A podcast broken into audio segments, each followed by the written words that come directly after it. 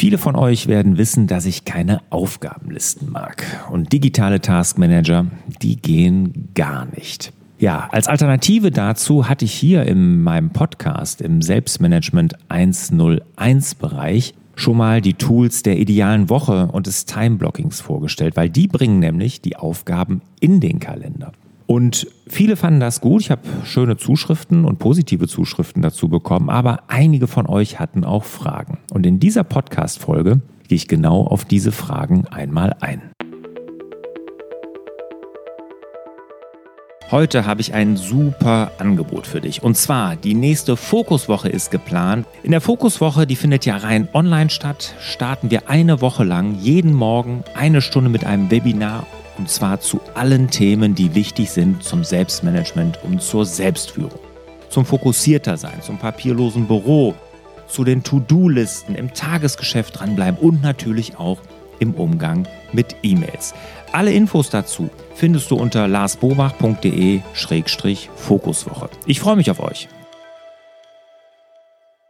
Hallo und herzlich willkommen zum Hallo Fokus Podcast. Mein Name ist Lars Bobach und ich sorge für mehr Fokus in Leben und Beruf, sodass wieder mehr Zeit für die wirklich wichtigen Dinge im Leben bleibt. Ja, und damit mehr Zeit für die wichtigen Dinge im Leben bleibt, möchte ich euch ganz am Anfang noch einen kurzen Hinweis auf meine Fokuswoche geben. Die habt ihr ja im Intro schon gehört, aber hier nochmal der Hinweis, im November ist die wieder die Fokuswoche und wer da Interesse hat, jeden Tag dieser Woche mit einem Live-Webinar mit mir zum Thema Selbstmanagement in den Tag zu starten, einfach anmelden. Alle Infos unter larsbobach.de-fokuswoche. So, jetzt aber zum Selbstmanagement 101. Wie trage ich Aufgaben in den Kalender ein? Ja, Time-Blocking und ideale Woche hatte ich vorgestellt. Und kurz nochmal vorab, warum ich keine Aufgabenlisten und digitalen Taskmanager mag. Es ist so, das haben Studien gezeigt, nur 41 Prozent der Aufgaben, die wir in solchen Taskmanagern erfassen, werden erledigt. Also 41 Prozent haken wir ab. Die restlichen 59 Prozent erledigen wir nie.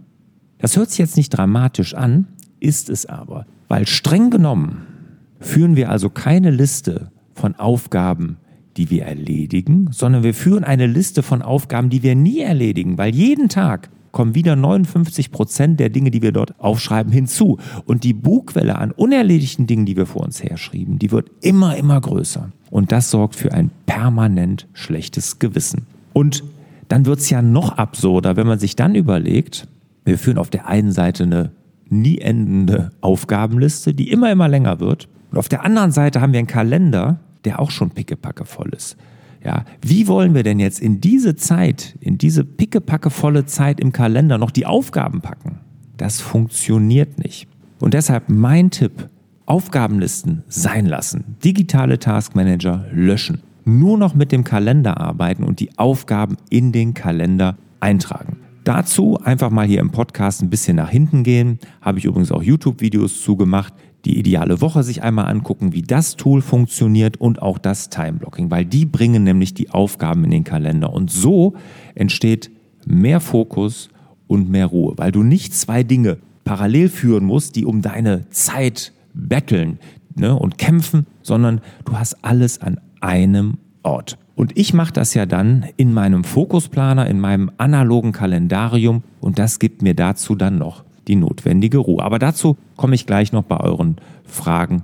Gehe ich da noch näher drauf ein. Und jetzt gehen wir auch direkt in die Fragen rein. Und zwar die erste zu dem Thema kommt vom Peter. Und der Peter, der hat mir geschrieben, wo notierst du dir die Aufgaben, die du in den geblockten Zeiten erledigen möchtest, wie zum Beispiel in der Fokuszeit? Das ist eine sehr gute Frage. Danke dafür, Peter.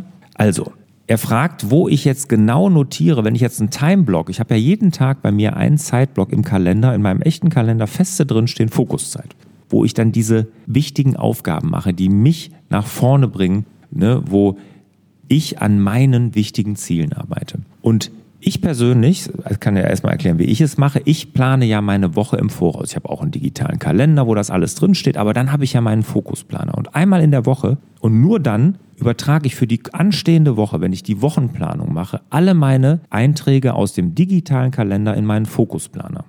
Und wenn ich das mache, dann gucke ich mir immer an, welche Blöcke habe ich da gesetzt und in der Planung weiß ich ja auch, welche Ziele ich mir für die Woche gesetzt habe und dann benenne ich die Time-Blöcke, also diese Zeitblöcke, um in die Aufgaben, die ich erledigen möchte.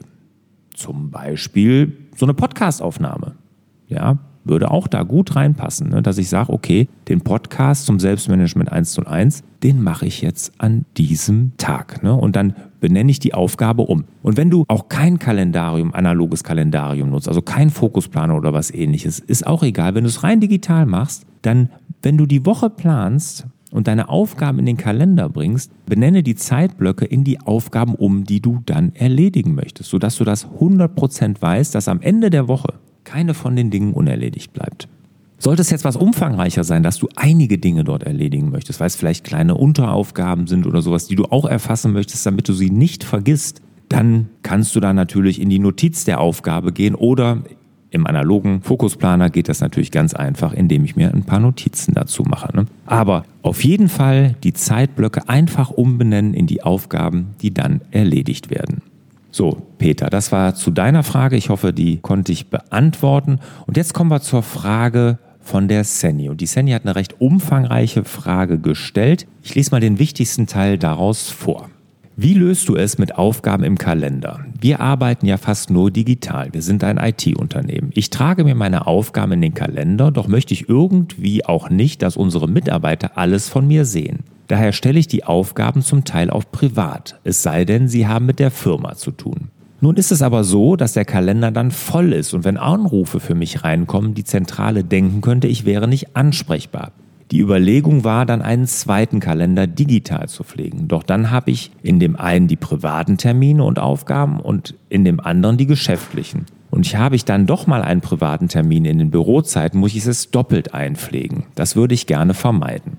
Sandy, danke erstmal für die Frage und erstmal ganz grundsätzlich, zwei parallele Kalender führen geht gar nicht. Also, ne, wo ich dann doppelt eintragen muss und sowas, das ist schon an sich zum Scheitern verurteilt, weil ich werde ja hundertprozentig das irgendwann mal vergessen, das doppelt einzutragen und dann vergesse ich einen Termin oder irgendetwas Wichtiges zu erledigen. Also das machen wir auf gar keinen Fall.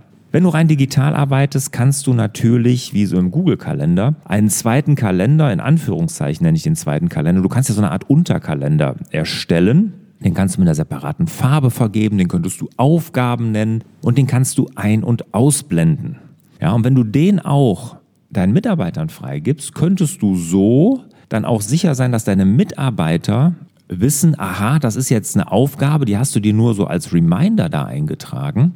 Und da darf ich sie aber stören, wenn das denn so abgesprochen ist. Ne? So würde ich das lösen. Also wenn du rein digital arbeitest, mach es so, dass du einen Unterkalender, zum Beispiel im Google-Kalender, bei anderen äh, digitalen Kalendern geht das bestimmt auch, dass du den führst, den auch freigibst und den kannst du ein- und ausblenden und für deine Mitarbeiter ist so erkennbar, dass es jetzt kein fester Termin, wo du nicht gestört werden möchtest, sondern da dürfen sie dich dann auch einmal unterbrechen.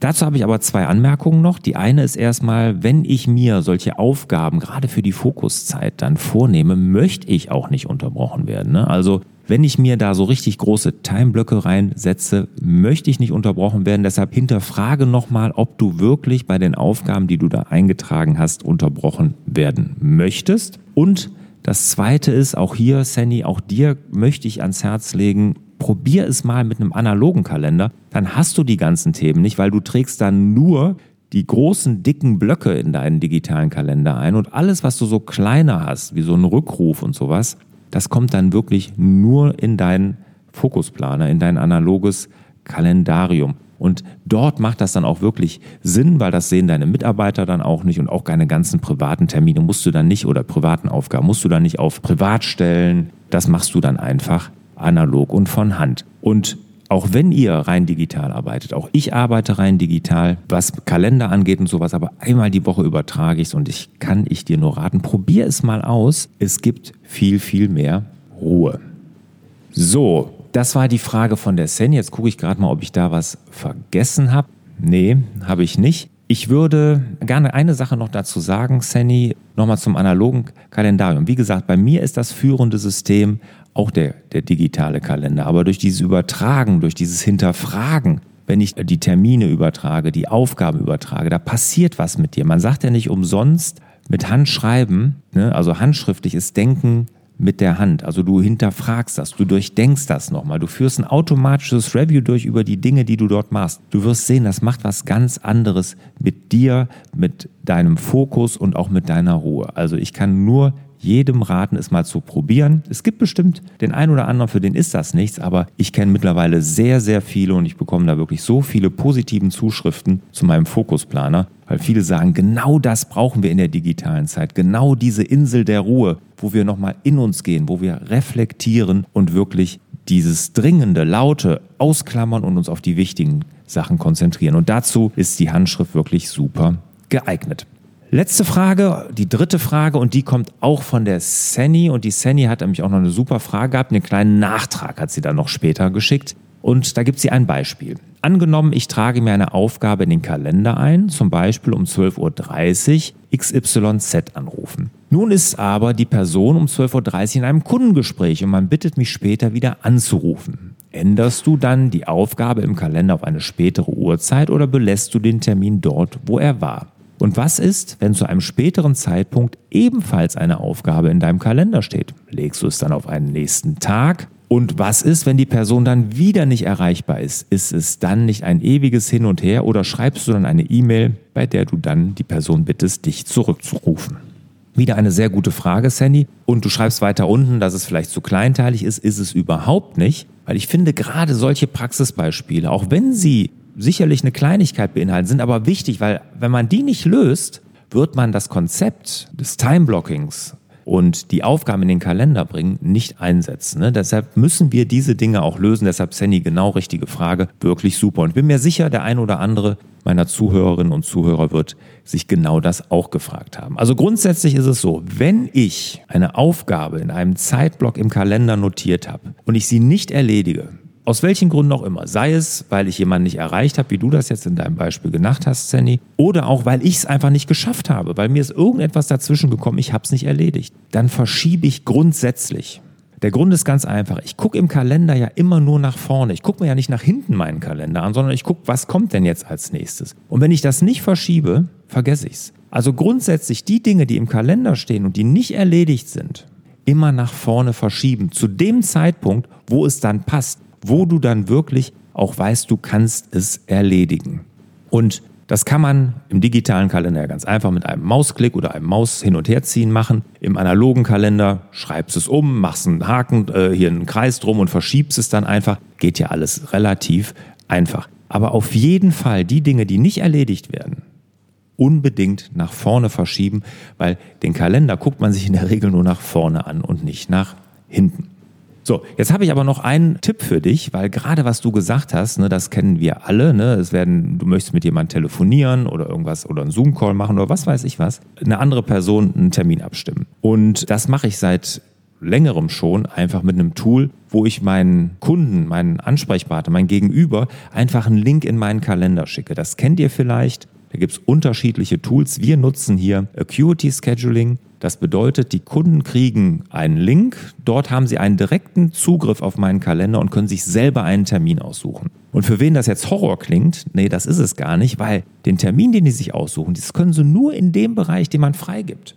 Also wenn ich jetzt zum Beispiel ein Podcast-Interview mit jemandem vereinbare, dann kriegt er den Link für das Podcast-Interview und da gibt es nur in der Woche nur den Bereich freigegeben, wo ich sage, da mache ich die Podcast-Interviews. Oder wenn ich mit jemandem ein ähm, Kennenlerngespräch haben möchte, weil er Teil meiner, meiner Mastermind, meines Unternehmerfreiheitsclub werden möchte, kriegt er den Link, wo er nur dann in dem Bereich, den ich freigegeben habe, für diese Terminart, kriegt er diese Zeitblöcke angezeigt er kriegt den Link von mir geschickt oder meine Assistentin, die Anke, schickt den raus. Ne? Aber so machen wir es viel, viel einfacher. Und dann wird nämlich automatisch auch zum Beispiel ein Zoom-Meeting erstellt, sodass der Zoom-Link da drin enthalten ist. Also es macht so viel einfacher. Also für das, was du gesagt hast hier mit der Terminabsprache, würde ich gar nicht Time-Blocking nutzen. Da würde ich wirklich so ein Tool nutzen, wie zum Beispiel Acuity Scheduling. Und da machst du es dir viel, viel einfacher.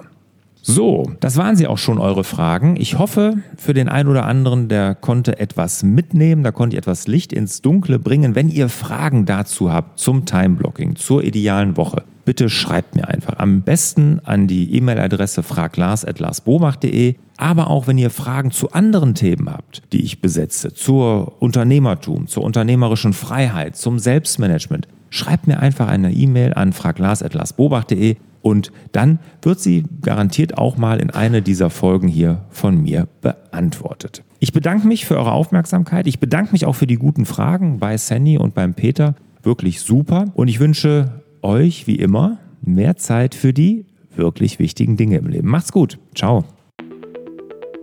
Hat dir der Hallo Fokus Podcast gefallen? Dann würden wir uns über dein Abonnement und eine Bewertung auf Apple Podcasts sehr freuen.